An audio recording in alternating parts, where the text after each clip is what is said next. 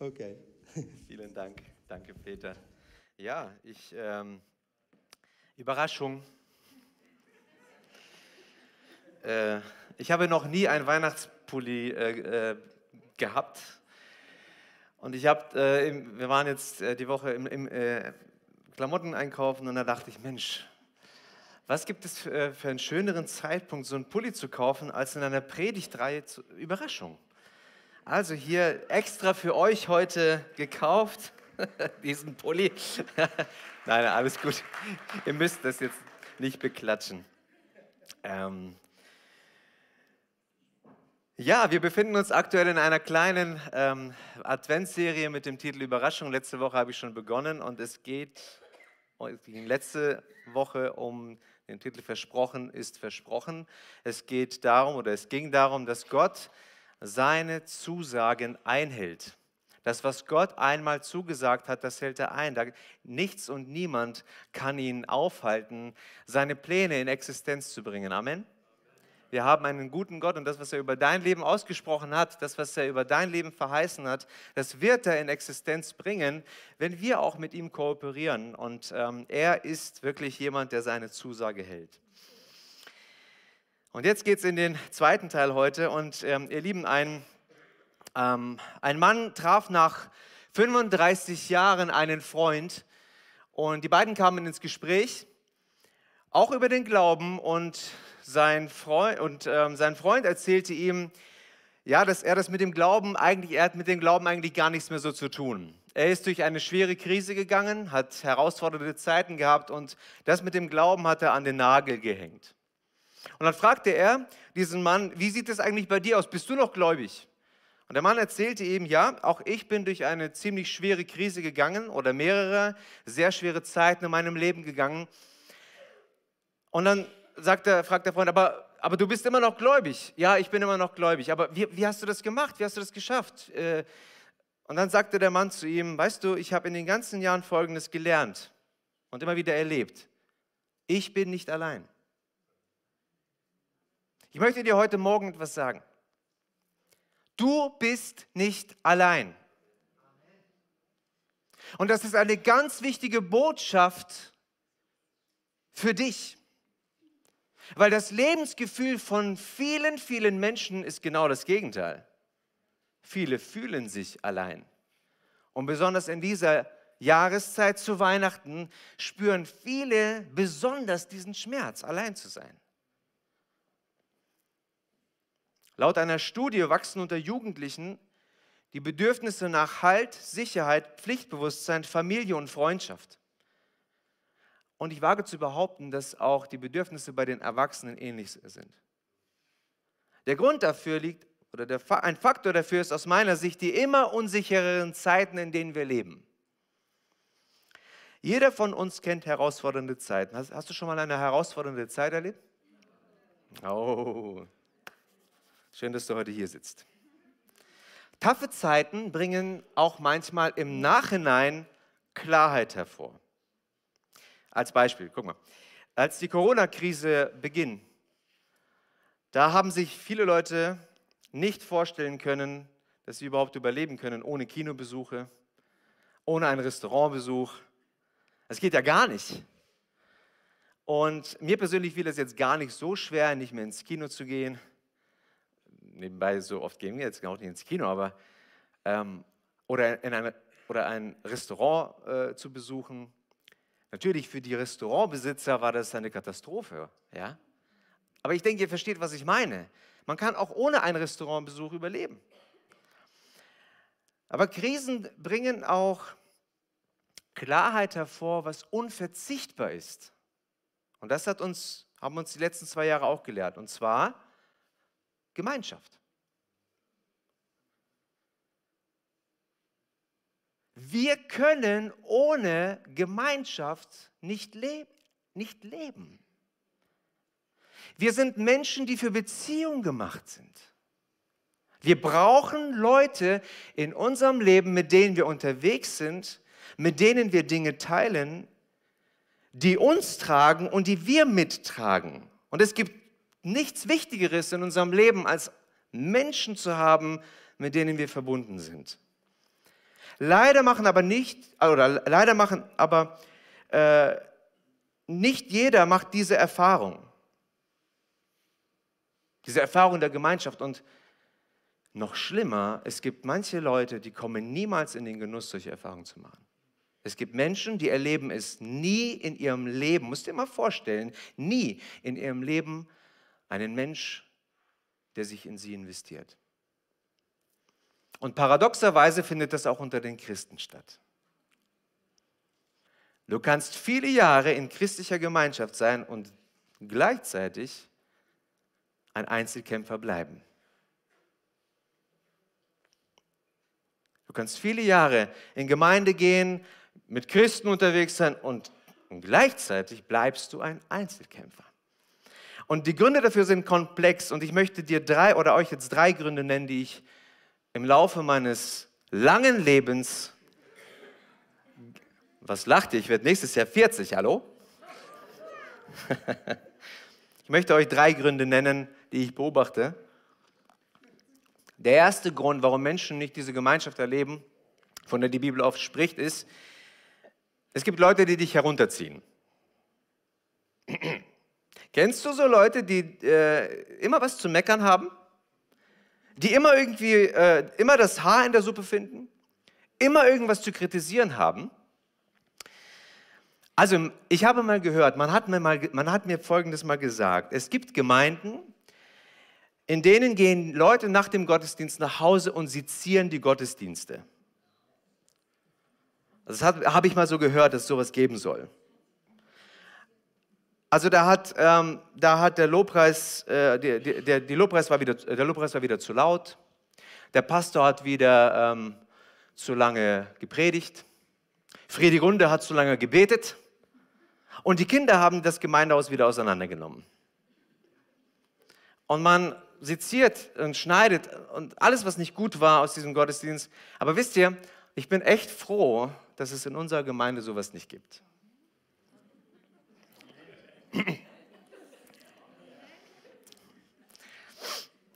Der zweite Grund, warum Leute in diese Gemeinschaft nicht kommen, ist, weil sie einfach nicht mit den richtigen Leuten vernetzt sind. Und mit richtigen Menschen meine ich nicht, dass es nur die richtige Person oder den richtigen Menschen gibt, sondern einen Menschen, der dich sieht. Ein Mensch, der in dich investiert. Ein Mensch, der für dich da ist und es kann eine kurze Wegstrecke sein, es kann eine längere Wegstrecke sein. Entscheidend ist nicht die Quantität, sondern die Qualität der Beziehung. Und der dritte Grund, der, den ich beobachte, ist, dass viele mit ihren eigenen Kämpfen beschäftigt sind, anstatt anderen zu helfen mit ihren Kämpfen, mit ihren Herausforderungen, mit ihren Nöten und mit ihren Prozessen. Wisst ihr, Gottes Herz zerbricht darüber. Gott hat seinen Sohn auf diese Erde gesandt. Warum? Damit äh, uns auch zu zeigen, dass er uns liebt und dass er hat Jesus gesandt und Jesus hat den schwersten Kampf überhaupt, den es gibt, gekämpft. Jesus hat den Kampf gegen die Sünde gekämpft. Und bei diesem Kampf, ihr Lieben, drehte sich Jesus nicht nur um sich selbst. Jesus investierte in seine Jünger. Sogar in den Tagen vor seiner Kreuzigung schaffte er seinen Jüngern Raum, um sie zu ermutigen. Wir sehen das bei der Fußwaschung.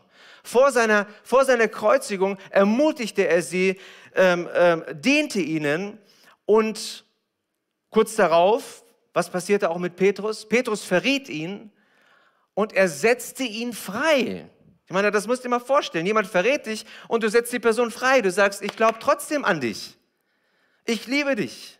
Und das ist Jesus. Und das ist ein Vorbild. Also, äh, kurze Wiederholung. Es gibt Leute, also warum kommen Menschen nicht in diese christliche Gemeinschaft, von der die Bibel oft spricht? Es gibt Leute, die dich herunterziehen.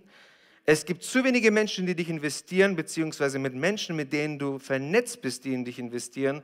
Und viele sind mit ihren eigenen Kämpfen besch beschäftigt.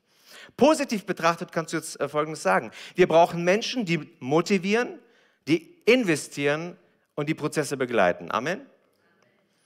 Gottes Vision von christlicher Gemeinschaft ist ein Organismus, der sich unterstützt, der sich supportet, der sich korrigiert und äh, uns stärkt. Warum? Weil wir von Zeit zu Zeit alle mit Entmutigung zu tun haben. Wir haben es alle mit Entmutigung von Zeit zu Zeit zu tun. Dinge laufen nicht so, wie wir geplant haben, wie wir gedacht haben. Und in diesen Zeiten kann sich folgender Gedanke in uns einschleichen. Der Gedanke, wer es glaubt, wird selig. Gott hört mein Gebet, wer es glaubt, wird selig. Gott meint es wirklich gut mit mir, wer es glaubt, wird selig. Und dieser Gedanke zieht sich durch die gesamte Bibel hindurch, von Anfang an. Adam und Eva. Gott möchte uns nichts vorenthalten. Wer es glaubt, wird selig. Abraham, meine alte Frau, die soll noch ein Kind bekommen. Wer es glaubt, wird selig. Jona, ich soll nach Ninive gehen. Wer es glaubt, wird selig. Das Volk Israel, Jesus soll der verheißene Messias sein. Wer es glaubt, wird selig. Die Jünger bei der Speisung der 5000. Wir sollen den Menschen zu essen geben. Wer es glaubt, wird selig. Zacharias. Ich bin alt, meine Frau ist alt, wir sollen noch ein Kind bekommen. Das glaubt wird selig. Und auch heute hat sich an der Situation nichts verändert. Wenn du Menschen fragst heute, warum wir Weihnachten feiern, werden dir viele nicht den wahren Grund erklären können. Eine, ein Münchner Jugendforschungsinstitut befragte 700 Kinder, ob sie die Bedeutung von Weihnachten kennen. 39 Prozent wussten nicht, worum es Weihnachten geht. 6% sagten, wir wissen, worum es um Weihnachten geht. Und 15% äh, sagten, es hat irgendwas mit Jesus zu tun. Folgende weitere Antworten gab es noch. Weil es immer so gemacht wurde. Weil Winter ist. Weil der Weihnachtsmann kommt. Manche Kinder gaben auch das Kommen der Oma als Grund für Weihnachten an. Damit die Geschäfte mehr verkaufen. Und ein Kind sagte, dass am 24.12. der Weihnachtsmann gestorben ist. Also da wurde alles irgendwie zusammengepackt, ja. Und sagt man Leuten, dass Weihnachten ein Tag ist, wo wir die Geburt von Jesus, dem Retter dieser Welt, dem Kind Gottes, den Sohn Gottes feiern und der wirklich real hier auf diese Welt gekommen ist zum Anfassen, dann schauen dich die Leute an und sagen, es glaubt, wird selig. Und wir schauen uns jetzt eine Geschichte an, in der ein Teenager diesen negativen Gedanken durchbricht und ihn positiv prägt. Und auch werden wir sehen, wie wichtig christliche Gemeinschaft ist und was für einen Impact das für dein Leben haben kann. Und das, das hat mich so fasziniert. Ich habe das so noch nie gesehen, was, was wir heute zu hören bekommen. Vorgeschichte. Gabriel kam zu Maria und erzählt ihr, verkündete ihr, du wirst ein Kind bekommen, den Sohn Gottes, der Retter dieser Welt. Und er erzählte ihr im nächsten äh, Augenblick, dass ihre Verwandte Elisabeth sehr alt ist und auch ein Kind bekommt. Eigentlich unmöglich, aber sie bekommt gerade ein Kind. Sie ist schwanger mit einem Kind. Und Maria hörte das. Und jetzt lesen wir in Lukas 1 ab Vers 39. Bald danach machte sich Maria auf den Weg. So schnell sie konnte, wanderte sie zu einer Stadt im Bergland von Judäa. Dort ging sie in das Haus von Zacharias und begrüßte Elisabeth. Als Elisabeth den Gruß von Maria hörte, sprang das Kind vor Freude in ihrem Bauch. Elisabeth wurde vom Heiligen Geist erfüllt und rief mit lauter Stimme, Gesegnet bist du unter allen Frauen und gesegnet ist das Kind in deinem Bauch. Wie komme ich zu der Ehre, dass die Mutter meines Herrn mich besucht? Als ich deinen Gruß hörte, sprang das Kind vor Freude in meinem Bauch. Glückselig bist du, denn du hast geglaubt. Was der Herr versprochen hat, geht in Erfüllung. Der Titel meiner Predigt heute lautet, wer es glaubt, wird selig.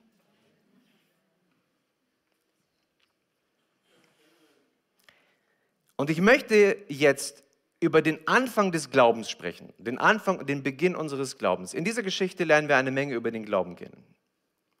Maria glaubt in ihren jungen Jahren, dass sie die Mutter von Gottes Sohn werden wird. Und vielleicht haben wir diese Geschichte schon so oft gelesen, so oft gehört, dass es uns echt nicht mehr leicht fällt, uns da rein zu versetzen, was da eigentlich passiert. Als Maria hörte, dass sie die Mutter von Gottes Sohn wird, veränderte sich ihr Leben schlagartig. Nichts war mehr, wie es vorher war. Das Leben war ein anderes Leben. Und ähnliches haben wir mit Sicherheit erlebt, als Jesus in unser Leben kam. Wir haben natürlich nicht erlebt, dass in uns ein Kind entsteht, aber wir haben erlebt, wie wir zu Kindern Gottes wurden. So wie Maria glaubte, dass sie ein Kind Gottes trägt, so glaubten wir, dass Gott uns als seine Kinder trägt. Der Glaube bei Maria und der Glaube bei uns war der Beginn eines neuen Lebens. Amen. Aber es gab dafür eine Voraussetzung.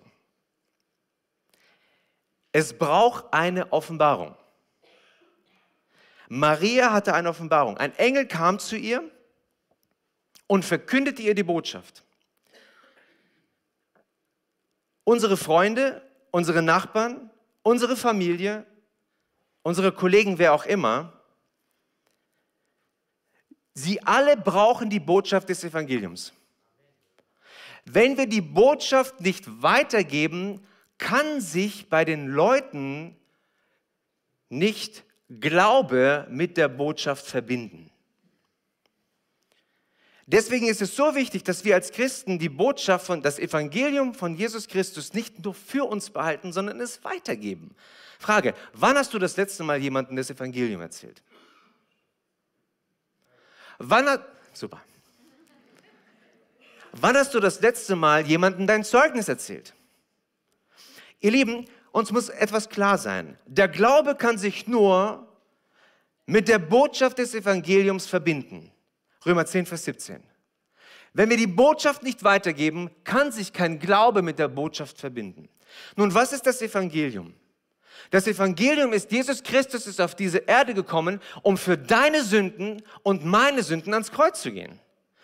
Ich hatte Schuld in meinem Leben und die musste weg. Ich habe Dinge in meinem Leben getan, verborgene Dinge. Hast du schon mal Dinge im Verborgenen getan, die keiner weiß und die am besten niemand wissen sollte? Einer streckt die Hand, die anderen denken, ich strecke jetzt nicht meine Hand. Für all diese Dinge, die wir in unserem Leben getan haben, die unser Leben zerstören, ihr Lieben, für all das ist Jesus gekommen und ans Kreuz gegangen. Und ich war zehn Jahre, als mir bewusst wurde, ich muss und ich möchte und ich will mein Leben Jesus geben. Ich möchte mein Leben Jesus geben. Und ich bin zu meinen Eltern gegangen mit zehn Jahren. Ich habe angefangen zu flennen und ich habe gesagt, Leute, ich möchte mein Leben Jesus geben. Ich möchte Buße tun für all das Schlimme, was ich in meinem Leben getan habe. Hallo, was habe ich mit zehn Jahren alles schon Schlimmes getan in meinem Leben? Mir wurde bewusst, es entscheidend ist nicht, wie viel Schlimmes ich getan habe. Entscheidend ist, dass ich getrennt bin von Gott. Und das ist die schlimmste Sünde, dass wir getrennt sind von Gott. Und Jesus ist auf diese Erde gekommen und gesagt, ich bezahle dafür. Ich nehme deine Sünde auf das Kreuz und ich tat Buße, ich habe um Vergebung gebeten und ich sage dir was, wenn du Jesus um Vergebung bittest, wenn du ihn in dein Leben einlädst, dann ist das ein Beginn eines neuen Lebens. Aber das ist nur der Beginn. Es ist nicht das Ende. Manche denken, ich bin jetzt am Ziel angekommen. Nein, es ist ein Beginn einer neuen Reise. Und Jesus gab uns jetzt den Missionsbefehl und er sagt, geht und verkündet der Welt das Evangelium, lehrt sie. Und wisst ihr, als Jesus das sagte, hat er nicht im Kopf gehabt, dass das Evangelium, wenn wir das weitergeben, nur bei großevangelistischen Veranstaltungen passiert. Oder dass Leute nur auf die Straße gehen sollen, um das Evangelium weiterzugeben. Wisst ihr, es, wir brauchen Menschen, die auf die Straße gehen. Amen. Wir brauchen Leute, die in den Medien unterwegs sind. Aber schaut mal hier, ein Engel kam zu Maria und in der Elberfelder heißt es, der Engel kam zu ihr hinein. Es geht um eine persönliche Begegnung. Und laut Studien ist der nach wie vor der effektivste Weg, Menschen mit dem Evangelium zu erreichen, durch dein persönliches Zeugnis. Erweckung beginnt dann, wenn wir anfangen, das Evangelium unseren Freunden, Verwandten, Kollegen und wem auch immer zu erzählen. Das war der Beginn unseres Glaubens. Jetzt möchte ich über die Auswirkungen des Glaubens sprechen. Die Auswirkung des Glaubens, unseres Glaubens an Jesus ist, dass wir nicht alleine sind. Weihnachten bedeutet, du bist nicht allein. Immanuel heißt Gott mit uns. Es heißt nicht Gott mit dir. Gott mit uns. Nicht, weil du nicht wichtig bist als Individuum. Nein, doch das schon. Aber wisst ihr, Gott denkt immer im Kollektiv. Lasst uns Menschen machen. Gebt ihr ihnen zu essen. Geht hinaus in die Welt. Er sagt nicht geh. Er sagt geht. Und ich bin immer wieder verwundert, wirklich sehr verwundert, dass unter den Christen immer wieder gesagt wird, es ist so wichtig, christliche Gemeinschaft zu haben und dennoch leben viele ein isoliertes christliches Leben. Und man braucht sich nicht wundern, dass der Gedanke, dieser negative Gedanke in unser, in unser Denken, in unser Leben sich einschleicht. Wer es glaubt, wird selig. Bei Maria ist das Leben extrem kompliziert geworden. Sie erfuhr, dass sie die Mutter des Sohnes Gottes wird und nach jüdischem Recht durfte man eine Frau, die Ehebruch begeht oder vorehelich Geschlechtsverkehr hat, durfte man sie steinigen. Und Josef war auch nicht gerade hoch erfreut darüber zu erfahren, dass seine zukünftige Frau schwanger ist und nebenbei bemerkt, er ist nicht der Vater. Und ich wage zu behaupten, dass Maria sich ziemlich unverstanden gefühlt haben muss. Gott hat so ein großes Wunder in meinem Leben getan. Wer kann damit jetzt etwas anfangen? Wer versteht mich, was jetzt in mir vorgeht? Und vielleicht hast du es auch erlebt.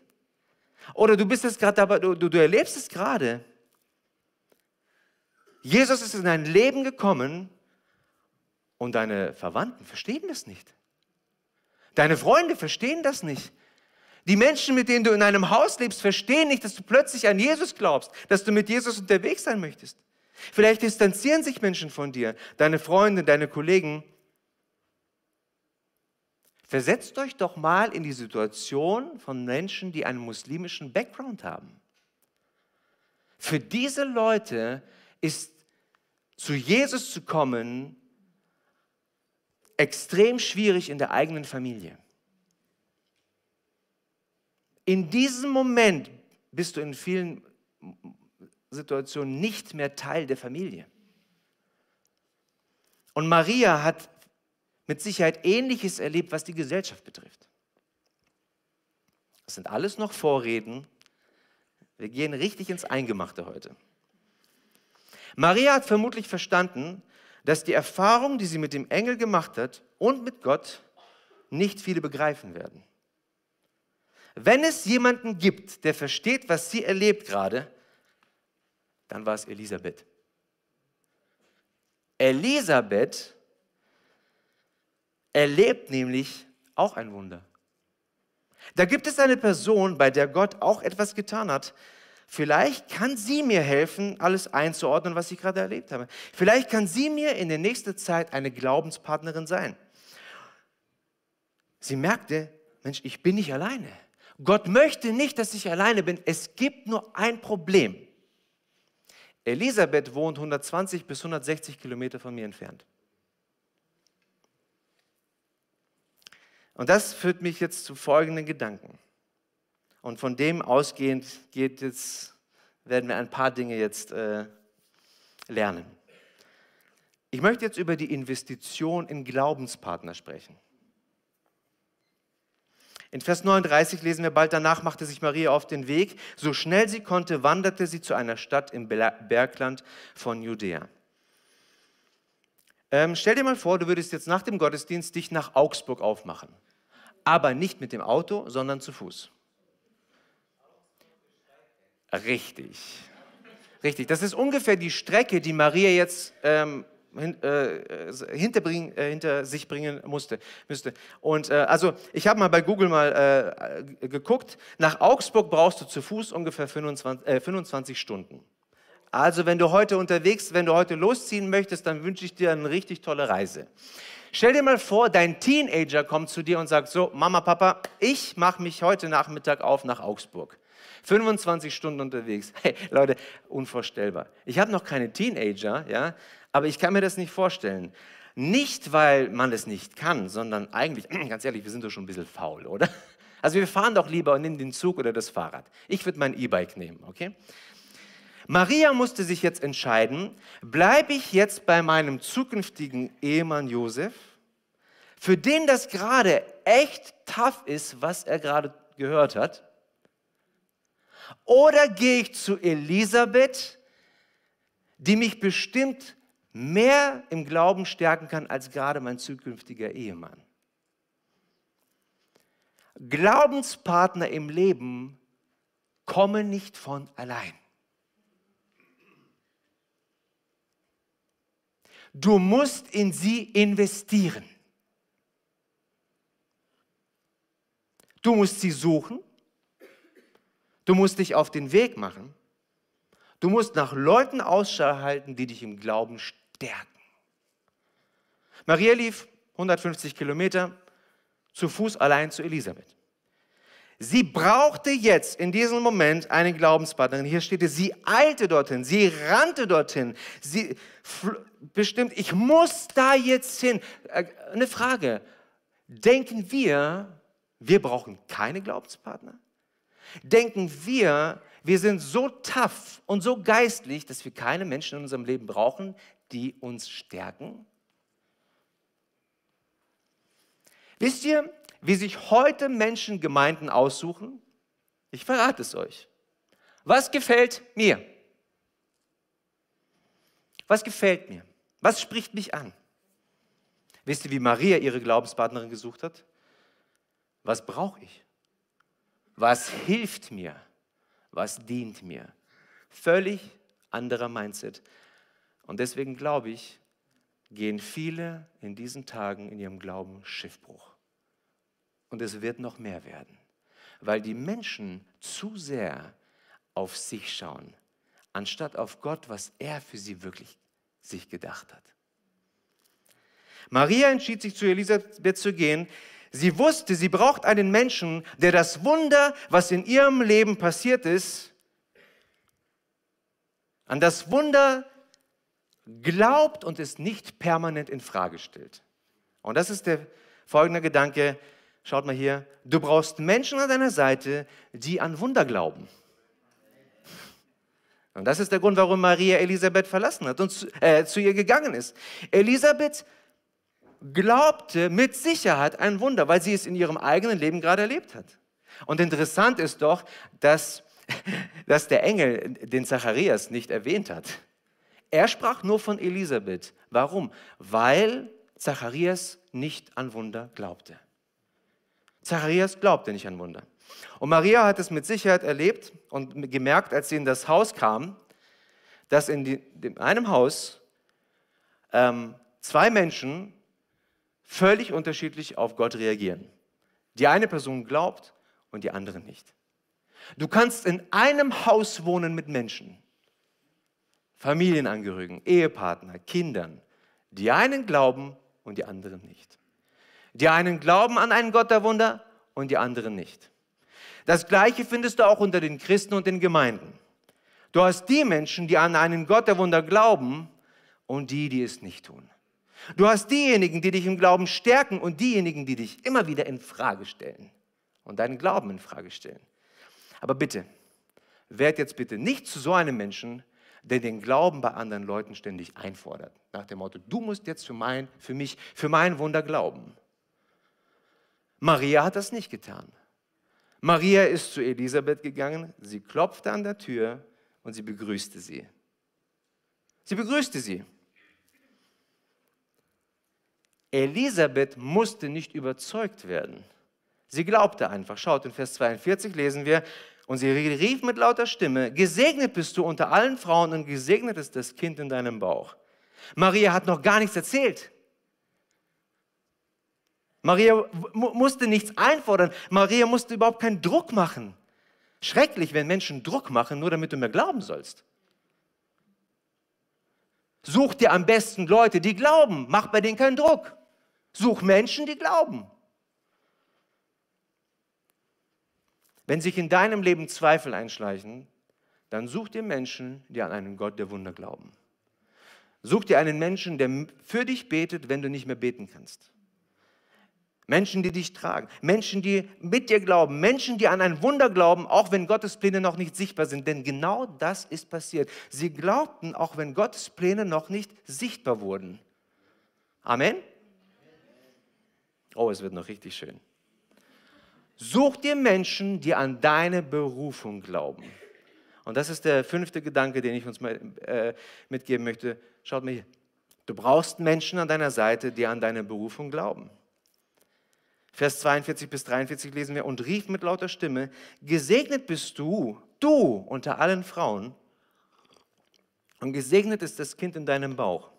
Wie komme ich zu der Ehre, dass die Mutter meines Herrn mich besucht?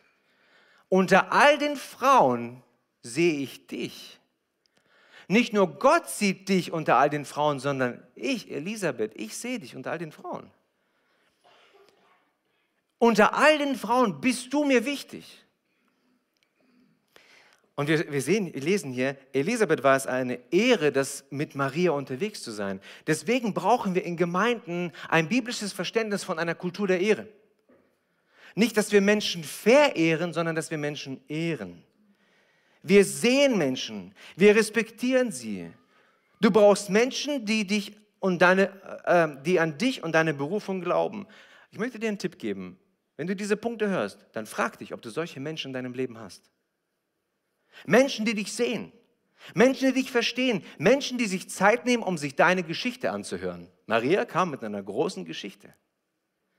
Und das ist der Grund, ihr Lieben, warum ich mit Jüngerschaftsprozessen begonnen habe. Warum Gott mir gesagt hat, fang an, Jüngerschaft zu leben und dich in Einzelne zu investieren, die ich dir zeigen werde.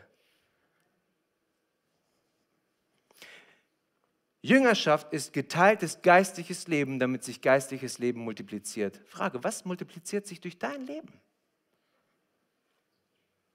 Ich glaube an die Berufung von meinen Leuten in meiner Connect-Gruppe. Und die Leute in meiner Connect-Gruppe glauben an die, meine Berufung und zu dem Glauben kommt ein Invest. Wir investieren uns in andere und das ist der sechste Gedanke. Du brauchst Menschen an deiner Seite, die Segen über dir aussprechen. In Vers 42 lesen wir, gesegnet bist du. So reagiert äh, Elisabeth. Das Erste, was Elisabeth machte, ist, sie spricht Segen über Maria aus. Maria kommt von einer langen Reise. Wir wissen nicht, was sie dort erlebt hat, wie lange die Reise, also wie lange die Reise war und so weiter. In ihrem Bauch entsteht ein Kind, nicht nur irgendein Kind, der Retter dieser Welt. Was ging in ihr vor? Wohlbemerkt, sie ist ein Teenager, 12 bis 15 Jahre. Sie hat gerade ihrem Mann erklärt, dass er äh, der Vater ist, äh, er nicht der Vater ist, sondern Gott. Ich meine, wie muss sich jetzt Josef gefühlt haben? Und dann erzählt sie ihm, Josef, weißt du, ähm, äh, ich verlasse dich für eine gewisse Zeit. Äh, wie, wie bitte? Ich gehe zu Elisabeth. Also also jetzt äh, erstmal sagst du mir, ich bin nicht der, äh, der Vater und jetzt gehst du zu Elisabeth, so viele Kilometer weg. Wie soll ich dich kontaktieren? Äh, WhatsApp ist noch nicht erfunden. Ja, E-Mails gibt es auch noch nicht. Telefon schwierig. Brieftauben, keine Ahnung, ob es zu der Zeit Brieftauben gab. Ich weiß nicht, wie soll ich mit dir Kontakt halten? Maria, ich habe keine Ahnung, Josef, aber ich muss jetzt weg. Ich muss dorthin. Und sie hatte vermutlich viele Fragen. Hey, wie geht es eigentlich jetzt Josef zu Hause? Alter Schwede. Also, was macht der jetzt durch? Aber egal, ich muss jetzt nach vorne. Und sie kommt und sie hat die Zusage vom Engel, hat sie schon. Aber was gibt es Schöneres, auf Menschen zu treffen, die die Tür aufmachen und dich anfangen zu segnen? Und noch mehr, ihr Lieben.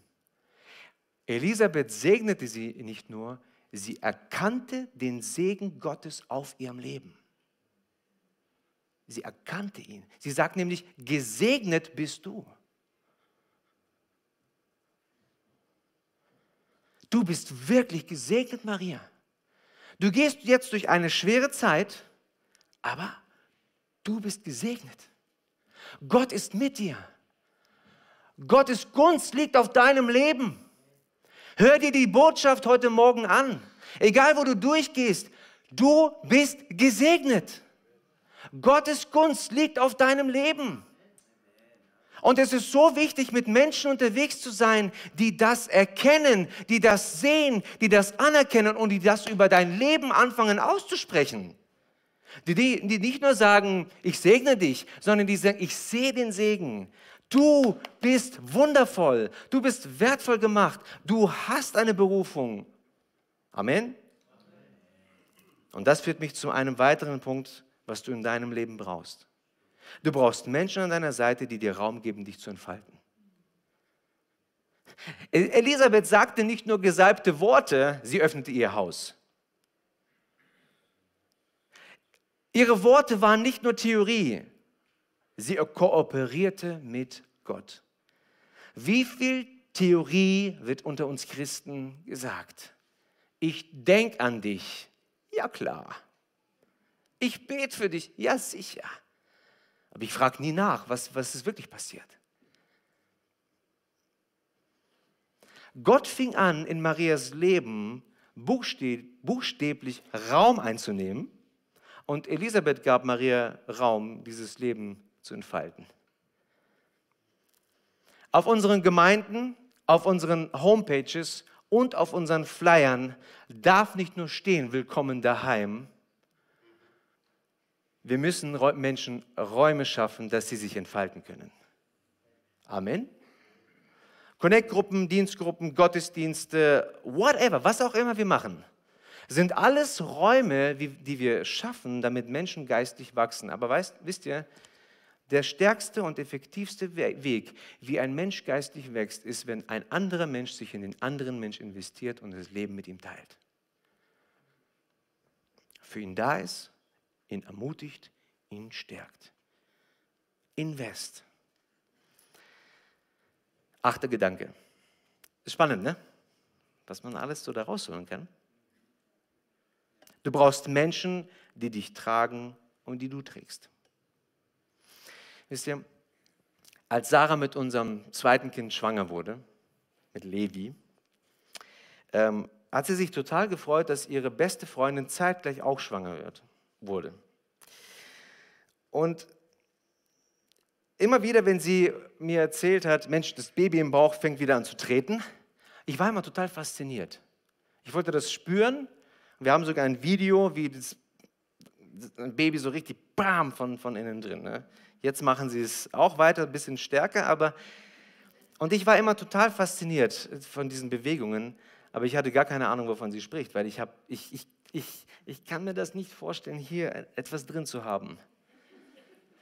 Also wir haben jetzt drei Kinder bekommen. Ich kann es mir nicht vorstellen. Es will nicht in meinen Kopf. Ich will sowas auch nie erleben. Ich würde, glaube ich, Albträume kriegen. Gott hat sich schon gut gedacht, dass ich ein Mann bin. Ich, ihr wisst, was ich meine. Aber wenn sie mit, mit ihrer Freundin telefoniert hat und ihr erzählt hat, du, ey, bah, mein Kind tritt mich gerade wieder, dann hat ihre Freundin gesagt, meins auch. Ich weiß, wie du dich fühlst. Wenn du mit Menschen unterwegs bist, die selbst mit einer Vision im Herzen schwanger gehen, dann fühlst du dich anders getragen. Diese Leute werden andere Dinge sagen, sie werden dich anders motivieren, motivieren und sie werden dich anders supporten. Du brauchst Menschen, die dich und die Vision, die Gott in dein Leben legen wird, die dich tragen. Und ebenso möchte Gott, dass du zu einem Menschen wirst, der die Vision von anderen trägt. Es macht einen gewaltigen Unterschied, ob wir eine Vision kennen oder tragen. Es macht einen Unterschied, ob mein Partner oder meine Kinder unsere Familienvision kennen oder tragen. Es macht einen Unterschied, ob Gemeindemitglieder die Vision der Gemeinde kennen oder tragen. Es macht einen gewaltigen Unterschied für dein Leben, ob Menschen deine Vision, das, was Gott auf dein Leben gelegt hat, ob ich es nur kenne oder ob ich es mittrage. Neunter Gedanke, du brauchst Menschen an deiner Seite, die mit dem Heiligen Geist erfüllt sind. Vers 41. Elisabeth wurde vom Heiligen Geist erfüllt. Warum ist das so wichtig? Warum? Elisabeth sagte Dinge, die sie nicht wissen konnte. Sie sagte es aus einer Offenbarung heraus. Sie gab nicht ihren Senf dazu, sie gab Gottes Senf dazu.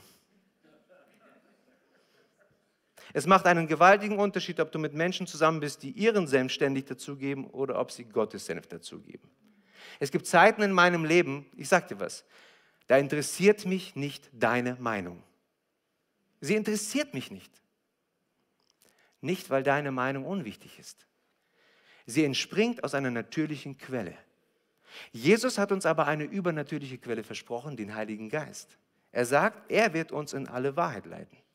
Und deswegen ist es so wichtig, mit Menschen unterwegs zu sein, die mit dem Heiligen Geist erfüllt sind. Die hören, was Gott sagt. Die das weitergeben, was von Gott kommt und nicht einfach nur meine Meinung. Und das Schöne ist, der Heilige Geist macht, keine, macht keinen Alleingang. Der Heilige Geist kooperiert mit uns. Und deswegen ist es so wichtig, such dir Menschen, die mit dem Heiligen Geist erfüllt sind, die das wirklich versuchen im Gebet weiterzugeben, das von Gott kommt, was von Gott kommt, was natürlich auch geprüft wird miteinander und nicht einfach nur ihre Meine. Und noch eine Sache lehrt uns diese Geschichte. Du bist nie zu jung oder zu alt, um mit dem Heiligen Geist erfüllt zu werden. Wenn du an Jesus glaubst, kannst du mit dem Heiligen Geist erfüllt werden. Halleluja. Zehnter Gedanke. Es kommen 100 übrigens. Nein. Zehntes. Du brauchst Menschen an deiner Seite, die Wahrheit in dein Leben sprechen. Ich befürchte, Maria war ein Teenager, wie viele andere Teenager in dieser Zeit auch. Sie hatten viele Fragen. Der größte Teil des Lebens lag noch vor ihnen und es gab noch eine Menge zu lernen. Und manchmal haben wir ein zu verklärtes Bild von den biblischen Figuren und wir übersehen die wichtigen Details, die für unser Leben wichtig sein können.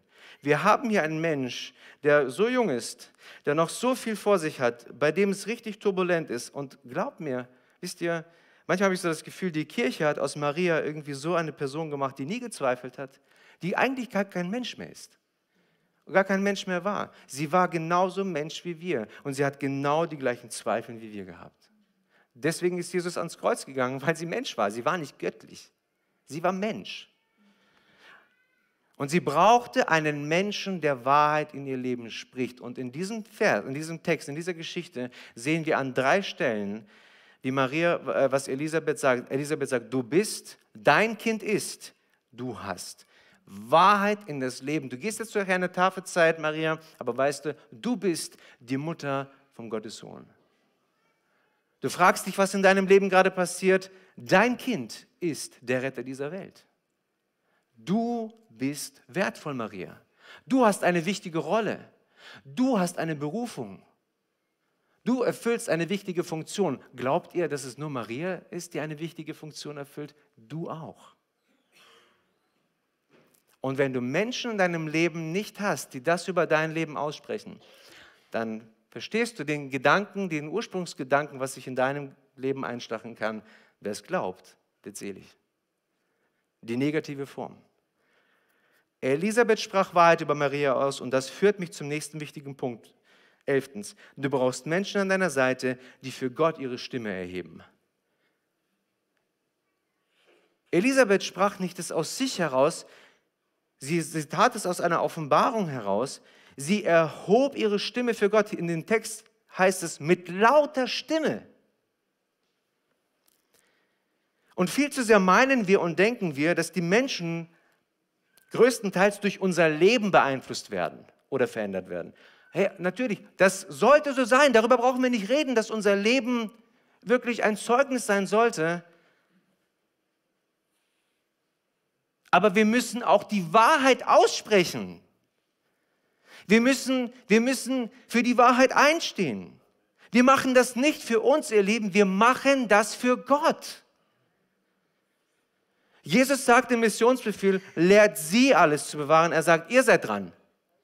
Ich habe meine Aufgabe getan, jetzt bist du dran. Steh du für die biblischen Prinzipien ein. Diese Woche telefonierte ich mit einem Freund, der gerade Theologie studiert. Und er sagte zu mir, weißt du Jürgen, ey, du, du glaubst es nicht, ich lerne gerade Leute kennen, ich frage, ich glaube, die, die, die, die, die sind gar nicht richtig wiedergeboren, die haben keine, die, die Sichtweisen, die sie über Gott haben, das, ich frage mich, ob die überhaupt Christen sind. Das sind so verquerte, strange Ansichten. Ich, und da sage ich zu mir, ich weiß ganz genau, wovon du sprichst. Ich weiß ganz genau, wovon du sprichst.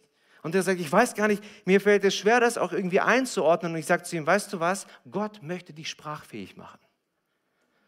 Gott möchte dir helfen, dass du, äh, dass du deine Stimme erhebst. Wir müssen nicht immer reden, wir müssen nicht immer reden, aber es gibt Momente, da dürfen wir nicht schweigen. Amen. Wir dürfen nicht schweigen, dass Babys im Bauch der Mütter umgebracht werden. Die Geschichte lehrt uns, wie Gott Babys im Bauch sieht, dass sie wertvoll sind. Wir dürfen nicht schweigen, wenn alte Menschen abgeschoben werden in unserer Gesellschaft. Die Geschichte zeigt uns, wie wertvoll alte Menschen sind und dass sie eine Berufung haben. Wir dürfen nicht schweigen, wenn junge Menschen in der digitalen Welt kaputt gehen, in Süchte verfallen und ihr Leben nicht leben können. Die Geschichte lehrt uns, dass jeder eine Berufung haben kann. Wir dürfen nicht schweigen, wenn Ehen äh, in die Brüche gehen. Die Geschichte zeigt uns, dass Gott Ehen gebrauchen möchte, um diese Gesellschaft zu verändern. Zwölfter Gedanke. Du brauchst Menschen an deiner Seite, die an Jesus glauben. Denn du hast geglaubt, sagt Elisabeth. Und vielleicht hatte Elisabeth in diesem Augenblick, als sie gesagt hat, du hast geglaubt, zu Zacharias geschaut und gesagt, und du hast nicht geglaubt. Nicht wahr, Zacharias? Du hast nicht geglaubt. Aber du hast geglaubt. Und Elisabeth glaubte, dass das Kind in dem Bauch von Maria ihr Herr ist. Es heißt dort, die Mutter meines Herrn besucht. Wow. Wenn du im Glauben wachsen möchtest, dann brauchst du Menschen, die an Jesus glauben. Punkt. Und ich wundere mich manchmal. Leute gehen durch die Welt, sagen, nennen sich Christ. Und sie haben niemanden in ihrem Leben, mit dem sie mal ein bisschen enger unterwegs sind, die wirklich an Jesus glauben. Und weißt du, wenn du mit Menschen unterwegs bist, die wirklich an Jesus glauben, die werden dir auch mal Dinge sagen, die dir nicht schmecken. Weil Jesus sagt mir immer wieder Dinge, die mir nicht schmecken. Warum? Weil er mich ändern will. Weil er einen besseren Plan hat. Zu glauben bedeutet nicht nur überzeugt zu sein. Wir haben sehr viele überzeugte Menschen in den Gemeinden. Aber wir haben weniger hingegebene Menschen. Und es ist ein Unterschied, ob du nur überzeugt bist oder dein ganzes Leben hingibst. Wenn du mit Menschen unterwegs bist, die ihr ganzes Leben Jesus gegeben haben, wird es dich verändern und du wirst im Glauben wachsen. Punkt. Das passiert. 13, und das ist der, mein letzter Punkt. Du brauchst, oh, ja, schade. Du brauchst Menschen an deiner Seite, die dich loslassen können. Das ist interessant. Ein bisschen weiter lesen wir in Vers 56, Maria blieb etwa drei Monate bei Elisabeth, dann kehrte sie nach Hause zurück. Und ich glaube, die Begegnung, nicht nur die Begegnung mit dem Engel hat Maria verändert, sondern die Zeit und die Begegnung bei Elisabeth. Ich vermute, und zwar nicht bewusst bisher, was für einen Impact Elisabeth auf Marias Leben hatte. Von Anfang an legt Gott das Prinzip von geistlicher Mutterschaft und geistlicher Vaterschaft in das Leben von Maria. Maria war jung, es sollten noch viele Herausforderungen auf sie zukommen, aber Elisabeth hatte sie in den Anfängen mit Jesus begleitet und geprägt, Wen begleitest du? Wen prägst du? Wir haben jetzt viel gehört, was dir gut tut. Und jetzt drehen wir den Spieß um. Für wen bist du das? Für wen glauben wir an ein Wunder? An wessen Berufung glauben wir? Über wen sprechen wir Segen aus? Wem geben wir Raum, sich zu entfalten? Wen trägst du und wer darf dich tragen? Bist du mit dem Heiligen Geist erfüllt? Wo sprichst du Wahrheit hinein? Für wen oder was erhebst du deine Stimme? Glaubst du an Jesus? Wer multipliziert sich durch dein Leben? Denn als Maria Elisabeth verließ, erinnert euch, sie hatte wieder 120 bis 160 Kilometer vor sich. Aber ich bin davon überzeugt, der Rückweg war anders als der Hinweg. Das Leben wurde mit Sicherheit nicht einfacher. Aber bald war es dran, eine eigene Familie zu gründen. Das bedeutete Verantwortung übernehmen. Eine neue Familie entstand, Multiplikation. Elisabeth hat Maria und Jesus nicht an sich geklammert. Und das ist schlimm, wenn wir uns an Menschen klammern. Wenn wir sie halten an uns. Wenn wir sie an uns binden. Elisabeth ließ sie ziehen. Warum? Sie ließ ihre Berufung leben. Wow. Und es gab und es gibt noch viele, viele, viele, viele Menschen, die einen Durchbruch mit Jesus Christus brauchen. Und es braucht noch viele, wo dieses Negative, ach, wer es glaubt, wird selig, sich ändert in das, was Maria erlebt hat und einen Durchbruch erlebt. Wer es glaubt, wird selig. Lass uns die Augen schließen. Vielleicht können die Band nach vorne kommen. Hey, ich danke dir für dein Wort. Danke dir, dass dein Wort so reich ist, so klar ist.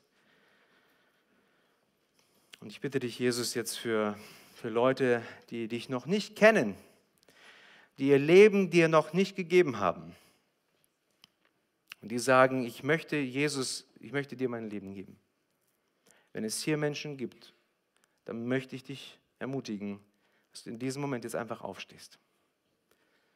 Steh auf und hör, hör sein Rufen. Danke, Herr, für deine Gegenwart. Danke für deine Liebe. Danke für deine Treue. Danke, Jesus. Wenn es, wenn es hier Menschen gibt, die sagen, ich möchte, ich, ich, ich brauche Menschen, die mein Leben, in mein Leben verändern, die, die mein Leben verändern, die in mein Leben sprechen, die mir ein Segen sind. Ich brauche das. Ich brauche solche Menschen. Das, ich bin nicht alleine. Dann lade ich dich ein. Steh jetzt einfach auf. Ich möchte dich segnen. Wir möchten Segen über dein Leben sprechen. Vater, ich danke dir. Personen jetzt aufgestanden sind, Herr. Und ich bete, Herr, dass sie wirklich erfahren und erleben, wie Menschen in ihr Leben kommen und sie, sie begleiten. Ich bitte dich, dass auch diese Leute sich aufmachen auf die Suche nach, nach solchen Leuten und sagen, ich, ich, suche, ich suche jetzt eine, eine Person, einen, einen geistlichen Begleiter, einen Glaubenspartner oder Partnerin.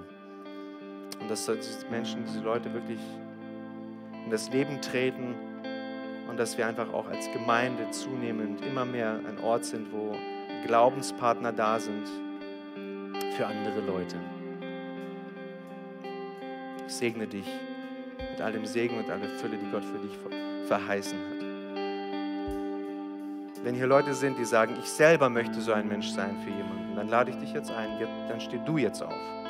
Ich möchte für jemanden da sein. Ich möchte jetzt zeigen lassen, welche Person, für welche Person ich genau das sein möchte. Dann lade ich dich ein, dass du aufstehst. Und ich segne dich